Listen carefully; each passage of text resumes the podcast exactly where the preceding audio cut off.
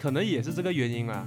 我们可以有这个借口啦。我也想问一下听众朋友们，大家有感受到，其实去年我们是联合国所指派的活动推广国家吗？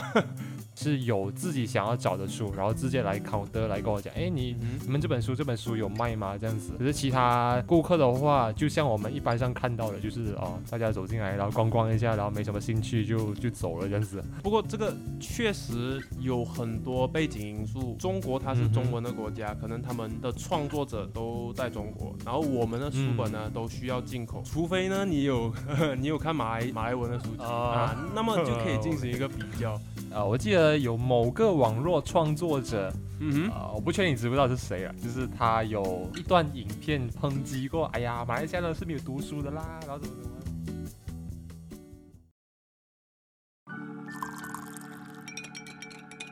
每个人都有不同的可能，每件事都有不同的面相，在纷纷扰扰的生活中，以斜杠的心态去发掘生活中的每一处美。欢迎光临斜杠咖啡馆。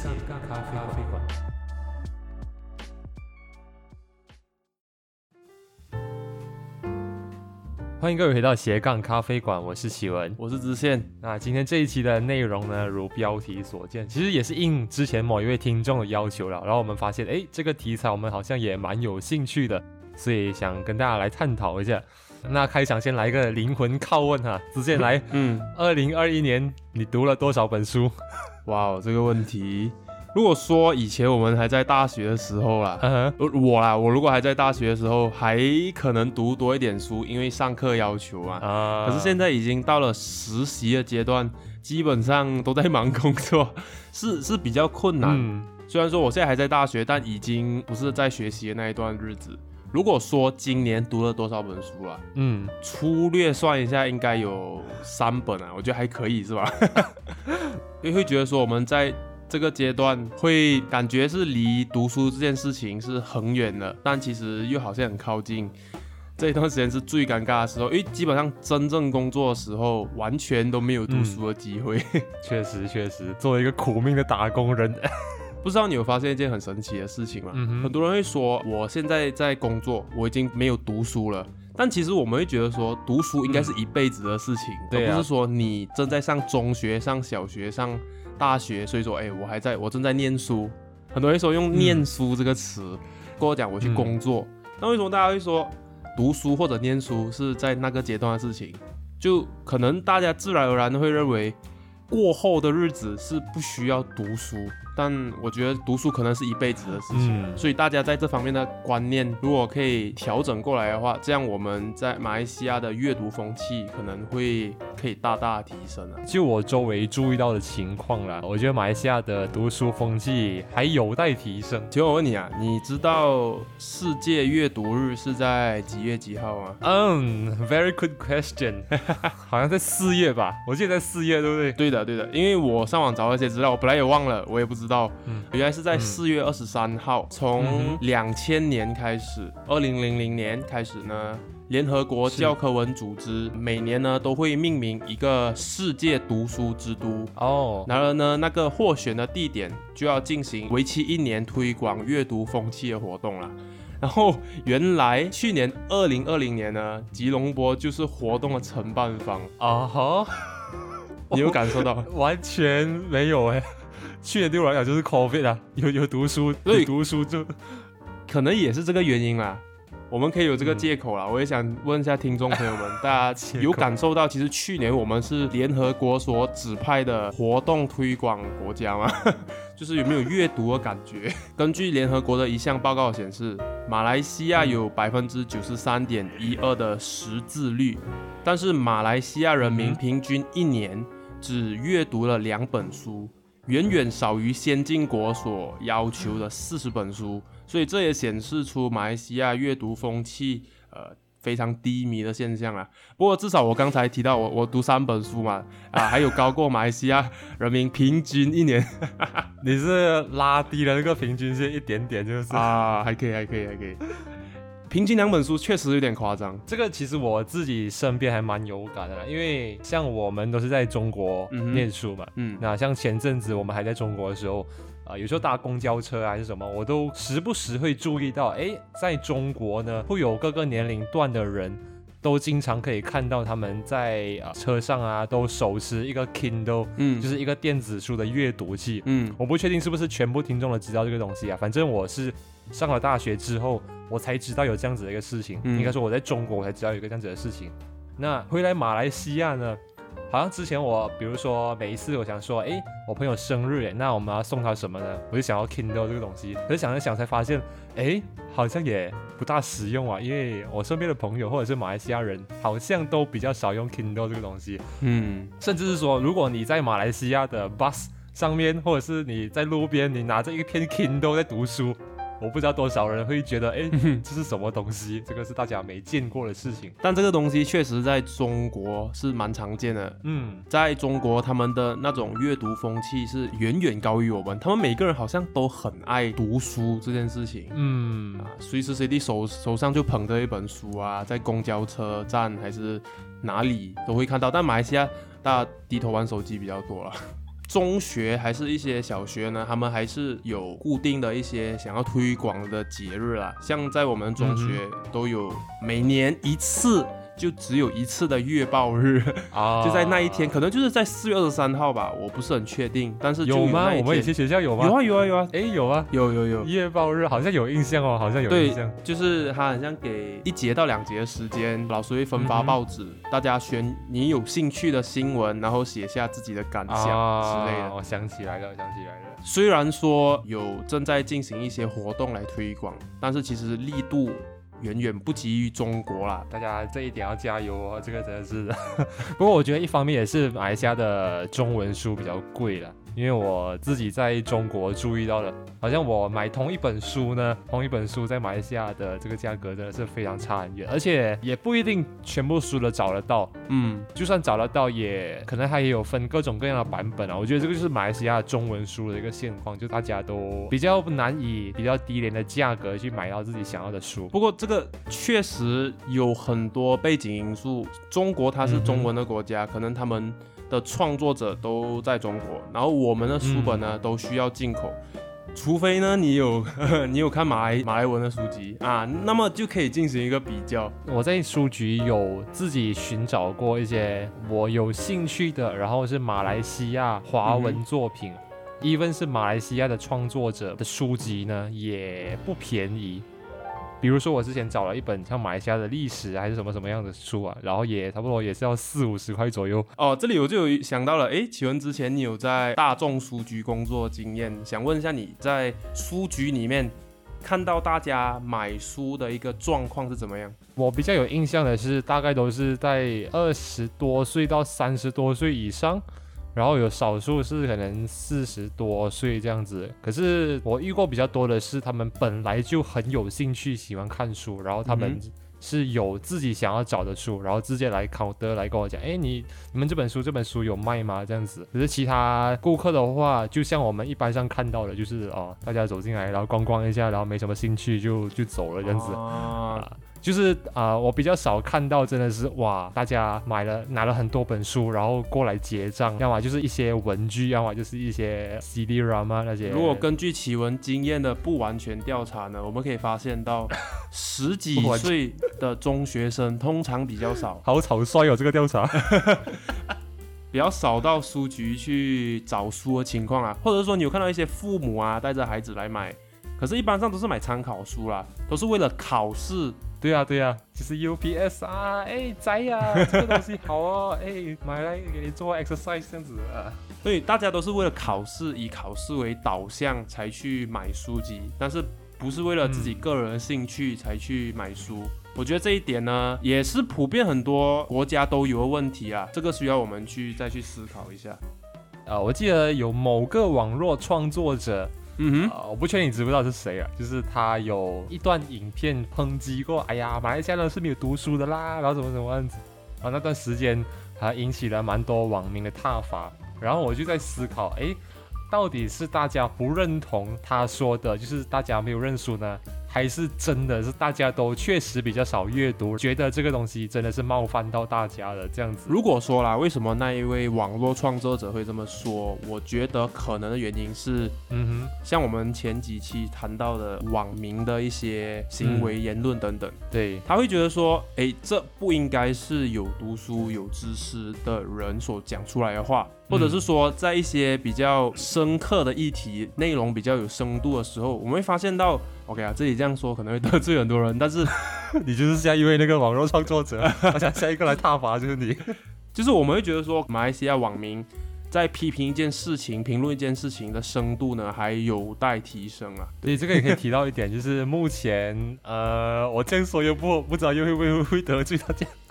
就是 YouTube 上的生态圈，大家关注的呢，你会发现知识型的内容可能还没有引起特别多的注意。当然，现在已经有越来越多这类的内容了，但我觉得马来西亚的网民普遍上还是比较喜欢关注，像大家一直都引人诟病的 Prank 还是什么什么之类的啊。可是随着近年来，也可以感受到哦，大家好像开始越来越想要去避免这样的内容，然后我觉得这是一个好现象，就是嗯，大家可以朝知识型或者是比较有价值一点的这样子的内容去出发，也可以通过这样子的一个比较亲民的自媒体管道去让大家来建立这个兴趣。所以是蛮希望启文老师赶快去 YouTube 教英文啊，就是马来西亚阿迪，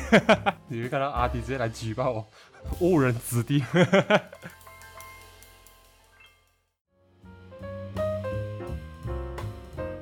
好像我在自己在 Popular 之前做工的这个经验，我就觉得可能大家比较少买实体书的，呃，原因一部分也是出于现在电子书越来越盛行了，也比较方便，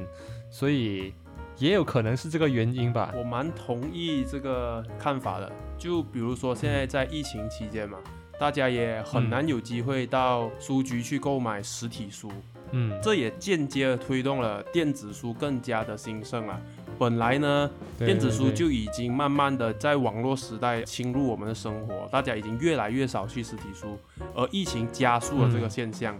然后我会发现到，其实我个人也是很爱买电子书啊，像我最近有买了一本书，嗯，它在外面的售价可能是五十到六十块之间，嗯，然后我上一些网站去买电子书，其实两块钱就拿到了，它只是一个。就是一个 PDF 对，它是一个被复制的一个文档啊，就就便宜很多啊。主要是我想知道那本书里面的内容，可是这种东西不知道有没有版权还是怎么样，我也不确定。版权这件事情，对对对，跟我前一集提到，因为我觉得如果说，嗯，那些售卖的网站，yes，像淘宝啊这些网站，什么 Amazon 之类的，对，他同意让你售卖的话，可能他们已经通过了版权上面的审核。这我们可以去看一下它的条款了，所以主要我想说的是，现在电子书跟实体书在这个转换的过渡期间，我们会看到说越来越少人是去书局买实体书，嗯，然后这也不代表我们整体的阅读的风气越来越低落了，这是我们可以再去。想的问题，我自己的 Facebook 每次一看到那些广告，就是哎，想要投资入门吗？然后就是这里有二十块，马上把一千本电子书带回家，然后长期更新什么什么样子的，就是超级超级多电子书。所以啊，一方面也是因为疫情的因素了，大家想要通过这样子的方式来赚外快。然后也提供了一个管道让大家去购买。像我自己呢，我也有买过一本电子书，可是那个是因为那本书已经蛮久了，它是马哈迪的那个《马来人困境》，嗯哼，嗯哼，Malay Dilemma 啊，就是那本，因为我本来想在 Popular 找，可是就已经绝版，或者是已经很久没出版了这本书，所以我只好在网上找。通过这样子的管道，还是可以找回一些在市面上已经找不到的书籍，所以我觉得电子书的出现呢，一方面也是方便了大家，同时也更好的去培养大家对于阅读这件事情的兴趣啊。这里我想问一下，请问啊，你呃，你会觉得说电子书跟实体书，你现在会比较喜欢哪一个？我觉得要看呢，就是如果是比较硬核的知识型的书籍，那我会 prefer 电子书。就我比较可以方便在上面做笔记啊，或者什么插入书签之类的。可是如果是比较文学型的嗯哼小说啊，我比较 prefer 实体书，因为我觉得捧在手上比较感觉。哦。对，比较可以融入那个意境。如果是我个人的话，其实我是比较喜欢实体书啊。啊，我是因为出于方便，对，因为疫情我不想去书局买书，所以才买电子书。要不然，就好像我之前在大学的时候，我很多同学那种课上的课本，大家都是上网找电子书，因为很便宜。我就是很喜欢特地去想办法找到那一本实体书。一是什么？我很喜欢，我不太喜欢看太长时间看荧幕，我我会觉得眼睛很累啊。手捧着书本的感觉，还有用笔做记录的那种感觉，是我比较向往。然后也感觉读书的时候比较容易记得啊。你可以在 cafe 来一个放那个 stream 在纷纷扰扰的生活中，来配一杯斜杠咖啡，一个悠闲的午后，然后拍一下你的书这样子，这个是蛮爽的。不过现在疫情很难啊。现在在这个互联网时代呢，我有发现到一个新型的读书模式，叫做所谓的读书会，就是说啊，也其实也跟你刚前面你提到那个蛮相似的，就是有一些知识型的网络创作者，他们会把自己读的书用音频的方式把精华摘取出来，就可能一本书可能你要读个一个星期，他大概把它浓缩成一个小时到两个小时。让你用听的方式就可以把那一本书的精华都吸收到了，也可以很好有效的利用你碎片化的时间。怎么样？你觉得我们要不要开一个系列 for 这个？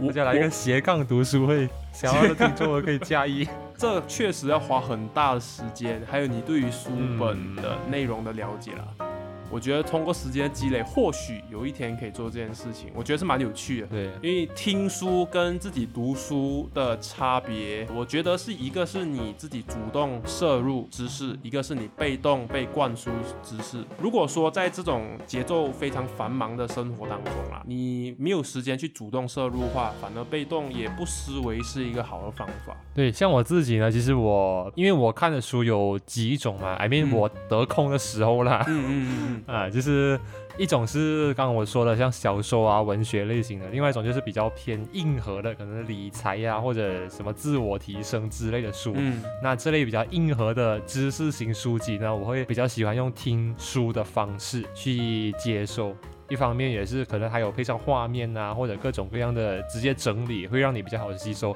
比起你一两个小时就是静静坐在那边或者长时间摄取的话，我觉得会更加有趣一点。所以这点在待会的环节还是可以推荐给一些听众了。如何培养你阅读的兴趣？对你这个方式呢，也可以透过别人已经阅读过的经验，可以做个引入人。就不用好像无头苍蝇一样去读一些非常艰涩难懂的书本，是它可以帮助你更容易、更快的去理解和吸收。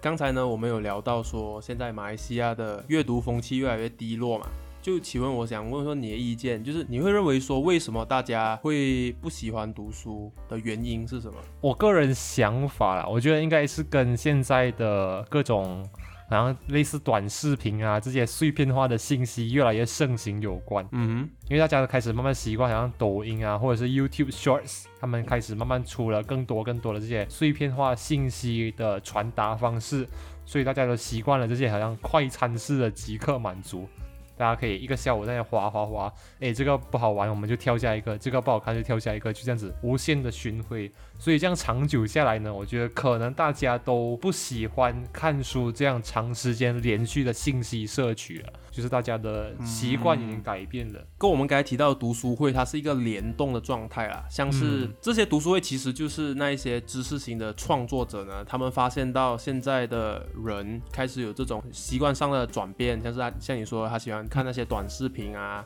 可以即刻得到资讯的方式，他们开始推行读书会呢，就是可以吸引大家，至少可以用另外一种模式来接收知识。而且还有一点就是，其实我们现在越来越少看书的原因，是因为很多资讯我们可以从网络上得到嘛，像是我们不看书，我们是看网上的一些文章啊，一些视频，他们做成很有趣，然后让我们更加好的吸收。我是认为，只要是你正在努力的获取知识的话，读不读书其实还是其次啦。这这你怎么想？坦白说，其实我之前也有类似这样的情况，就是我觉得，哎，大家看视频都就好了，呃，这些影音上的直接刺激应该可以带来更大的满足感吧。可是。后来呢，我也不知道是我误打误撞还是刚好就是读了一些小说，我就觉得。其实呢，很多时候这些文学型的小说，它带来上的精神上的满足感，其实是非常非常大的，完全不输于你看任何一部好莱坞电影啊等等。然后之前我看过一本九把刀的那个精准的失控，我不确定多少听众有看过这本书了，但它里面叙述的故事呢，就是非常的刺激，然后也非常的悬疑，而且它加上它这些文字里面的编排呢，嗯，比如说那些文字的大小啊、版面的设计等等。我觉得看小说的一个好处是相对应的，虽然它没有办法给你视觉上的直接刺激，可是它可以通过文字让你在你的脑海中建构一个由你来想象的一个世界，所以整个东西就会变得非常的有趣。我觉得，所以在那时候看完那本书的时候，我当下的满足感就好像我追完了一部超级经典或者是超级刺激的一部剧，哇！整个非常大的满足感，这样子。所以我们会听到有一些人说，看书要看原著。如果是说他是经过别人的解析，经过别人的思考，在做成视频给你看的话，其实你读的是那一个人所认为的内容。所以，当我们去看原著的时候呢，你看那个原作者他。的文字，你可以从他文字中呢去探索你想知道的内容，他想表达的。对，所以比起来视频上给你的视觉刺激呢，相对来说你能接收到的满足感，你能接收到的刺激也只能来自于那个画面。可是相对于如果你自己在脑海里想象的话，就是一千个人的眼里有一千个哈姆雷特，你就可以建构，你就可以自己有一个对。很好的幻想。不过我觉得我个人还是偏向于读实体书啦，因为 有一个现象是什么，你知道吗？当你在网络上看一些知识型的东西，嗯哼，当你看着看着呢，你会发现，哎，你会在旁边看到那个推荐栏又有其他。类型的影片就很快就把你吸引过去，最后你就抛下了你原本想要看书的那种欲望。可是呢，当你看实体书的时候，你就会一个人静静坐在那里，而且只有实体书，只有那一本书，或者是配上你旁边一杯咖啡，就不容易分心，也不容易受到外界的干扰。嗯，我觉得这个也是其中一点啊。而且我觉得像我自己的经历啊，我觉得虽然我也没有说好像特别每天都在读书，可是。好像我今年看过的书呢，有几本，一本是《人类简史》，还有《三体》跟《解忧杂货店》，这些都算是比较有名的啦，就是也是小说类型的。可是我觉得收获还是蛮大的。像《人类简史》呢，它是一本叙述整个人类从猿猴诞生，然后开始建构文明，几千年、几万年来的发展，然后里面就提到了很多颠覆我认知的东西。像我现在，其实我那本书我也没有完全读完。可是，嗯哼，已经足以让我对这个社会产生一个颠覆性的认知。嗯，好像啊，比如说现在的社会呢，也是人类集体虚构的故事，靠着集体的信任感互相维持下去的。比如说法律啊、钱币这种东西，也是虚构出来的故事。可是大家都遵循着这样子的故事一直发展，样子生活下去。对，可是这本书你要实际去看过才知道了。只是现在这样这样子讲的话，可能啊，对。然后还有比如说《三体》啊这本书，它是讲述人类跟外星文明之间的故事，所以读完之后呢，也让我打开了人类跟宇宙之间这个关系的想象，还有未来可能几千年后人类文明是发展到什么样的情况。对，就是它不会像好像你直接一直刷短视频这样即刻满足，可是可能有一点点空虚，而是可以在你阅读完之后呢。在往后的一个非常长久的时间，都还是可以让你产生一个颠覆性的认知跟一个很大的收获。OK，像我们前面提到的一些关于想要怎么读书的这件事情啊，想问启文，你有没有什么培养啊，或者是提高你在读书这方面的兴趣的一些方法？因为我自己会看的书籍有两种嘛，一种是小说型，一种是知识型。所以大家如果想要去读可以自我提升的比较干货、比较硬的书籍，但确实无法静下心来坐下来好好去听的话呢，嗯哼，我是建议你可以去找一些有声书或者读书会这样子的东西了，就像一些画面上啊，或者是他们整理好了一些比较易于理解的知识架构，然后让你直接去吸收这样子，而且也比较省时间。当然，如果你比如说一本，比如说《富爸爸穷爸爸》，像我自己啊，我有买过这本书，可是我自己还是可能比较不喜欢长时间几个小时这样子去读一本那么干、那么硬的一本书。嗯哼，啊，虽然它是以故事为主了，可是后来我就是在 YouTube 上找，哎，有可能一个小时还是两个小时，他们那些说书的合集，然后我就直接这样去看。如果你对这类的书有兴趣，你可以从这类的下手。如果你想要，更深入的去了解呢，你可能可以看多几次之后再去读那本书也不迟。最重要的是，你先找到一个可以让你有兴趣下手的一个方法。我个人想要推荐的方式是从习惯出发，嗯，就是如果我们可以把读书变成一种习惯。我们用外界的方外在的方式，比如说设定一个固定的阅读时段，让你就是有一个习惯性的去做这件事情。久而久之呢，你就可以变成一个自动化的一个过程啊，更容易去推动你做这件事情。就好像我们睡觉前会刷牙这个事情，我们已经从小培养了一个习惯，所以到那个时间点呢，我们就会去做这件事情。所以在读书这回事，大家可能可以在晚上下课过后啊，还是放工之后，一个半个小时左右，不用太长。嗯，那个时间呢，可以让你自己好好沉淀下来，看一本书，其实也可以很好的整理你的思绪。你一整天非常的繁忙啊，这也是一个不错的方式啊。对，而且如果你要建立一个新习惯的话呢，我是建议你可以从你本来就已经持续很久的一个习惯去下手。你把这个习惯呢，跟另外一个你想建立的新习惯绑定在一起。比如说，你习惯睡前会刷牙，那你就在睡前的时候固定打开手机，找一本电子书，就那几分钟看就好。你从这几分钟开始下手，然后绑定一个新习惯，久而久之，可能你会有意想不到的收获。可能你就由此去建立，哎，哦，原来我还蛮喜欢看书的这样子的一个这样子的一个情况。到节目的尾声呢，那请问你有什么几本书想要推荐的吗？以你以前看过的几本书啦，这里我还是可以推荐几本书给大家了。像我自己今年看过的有几本，叫《三体》《解忧杂货店》跟《人类简史》，其实都是蛮有名的书。像《人类简史》呢，它是叙述了人类从猿猴演化阶段一直到现在几千几万年的演变。那看完之后，我觉得你会有非常大的这些世界观的颠覆。还有像《三体》这些也是非常著名的小说。对，《三体》是什么体啊？《三体》《三体》就是一二三三。对，然后一二三体呢？体是身体的体。哦，OK，它是有三部曲啊，就是说人类跟外星文明接触之后发生什么样的故事，整个时间线是是一直拉长到好像现在的几百年、几千年之后的。虽然那本书它的故事非常长，但我也不记得全部的细节啊。但是我到现在还有一个很深刻的印象，就是因为它时间跨度非常的大，嗯，所以在读之前呢，我们很多时候会看到，哎，我们身边的生活啊，哎呀，科技还是蛮发达的嘛，现在各种各样的。iPad 啊，什么什么东西？可是看完之后，我觉得，哇，想象了几千年之后的世界，对比和现在，我们好像也还蛮落后的 啊。就是这几本书了，然后还有《解忧杂货店》也是蛮温暖的一本小说，一个日本作家写的啊，大家可以去找一找。如果是我个人的话呢，但我是比较喜欢看关于伟人传的一些内容。像是，比如说奥巴马啊，像是马哈迪、李光耀，还有我们马来西亚一个人权律师啊，叫卡巴星，还是一些体育明星啊，像科比布莱恩啊之类的。我是比较喜欢看这些伟人，他们在发展他们的生涯到他们生涯的末端，他们整个过程是怎么样去一步一步达到一个成功的阶段。那是我非常有兴趣，也很想从他们的人生的经历中学习到一些内容。嗯，所以我会推荐大家去看一些伟人的传记，无论是他是谁，只要你觉得他是能够启发你、帮助你，你也有把他当成偶像的话，我觉得是挺推荐去看的。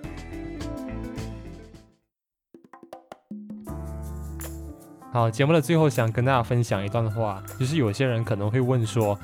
我读了那么多书。最后很多内容我们都不记得了，那读书到底有意义吗？其实我觉得，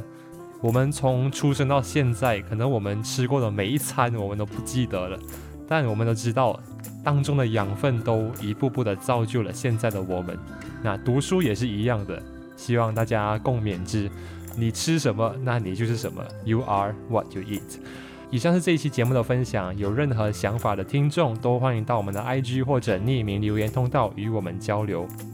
感谢各位的收听，我们下期再见。